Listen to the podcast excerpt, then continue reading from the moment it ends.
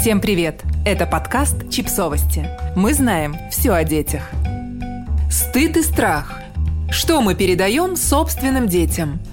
Ребенок рождается свободным. От страхов, стыда, вины, предрассудков и прочего мусора, в котором живут взрослые. Одна из целей родителей – чтобы дети свободными от этого оставались всегда или как можно дольше, или как можно свободнее – нам всем очень хочется, чтобы наши дети любили себя, были искренними, честными с собой и другими, свободными и уверенными. Это все возможно вырастить только на любви, принятии и спокойствии.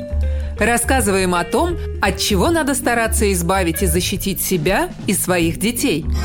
Страх быть нелюбимым, брошенным и, как следствие, нелюбовь к себе.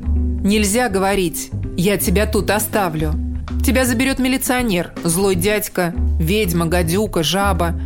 Кому ты такой нужен? Не буду с тобой разговаривать никогда. За что ты мне такое наказание? Отдам тебя в детдом, пусть там воспитывают. И так далее. Страх быть плохим и стыд быть собой – то, что провоцирует двойную жизнь у подросших детей, а потом и у взрослых. Страх и нежелание признавать свои ошибки, просить прощения. Когда ребенок не может правильно обработать свой поступок, не может признаться, потому что ему не дают возможности исправить ситуацию или хотя бы извиниться. Тебе должно быть стыдно. Нормальные дети так не делают. Все, поздно уже прощения просить. Делай, что хочешь теперь. Позже это может перерасти еще и в страх пробовать новое, кардинально менять жизнь. Человек застревает, потому что боится провала, боится не оправдать ожидания, не понимает, что неудача – тоже опыт, источник знаний. Страх быть осмеянным. Когда ребенок, а потом и взрослый, стыдится говорить о том, что его глубоко волнует, беспокоит, о своих чувствах, мечтах и планах, боится даже выглядеть так, как ему хочется – ты посмотри на себя, на кого похож. Кто так одевается? Клоун какой-то. Чего нос повесил? Мне б твои проблемы. Ой, можно подумать, это важно. Подшучивание, обесценивание, ирония, сарказм. До определенного возраста ребенку непонятно, что это такое, и он воспринимает все буквально. Это приводит к неуверенности в себе, в своей состоятельности, влияет на выбор профессии, партнера. Страх и стыд говорить о своих чувствах, проявлять эмоции. Впоследствии неумение отстоять свое мнение, возразить взрослому. Гнев – нормальная реакция на крик и оскорбление. Гнев, а не страх. Поэтому важно, чтобы ребенок этот гнев не терял, даже если родитель перегибает палку и выходит из себя. Ну и никаких фраз типа «ты кем себя возомнил?», «ты что, особенный?». Не перечь старшему, сиди и помалкивай – и сюда же гендерные стереотипы. Вытри сопли, мужчины не плачут.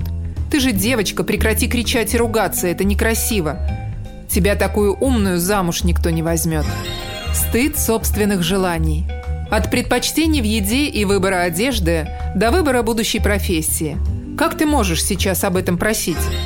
Стыд говорить о половом созревании, физиологии, отношениях, безопасности в этих сферах – когда ребенку запрещают интересоваться собой, различиями полов, сексом, не дают соответствующую возрасту информацию, это приводит часто к печальным и опасным последствиям. От неумения, стеснения сформулировать жалобу врачу до непонимания личных границ и неумения противостоять психологическому или физическому насилию.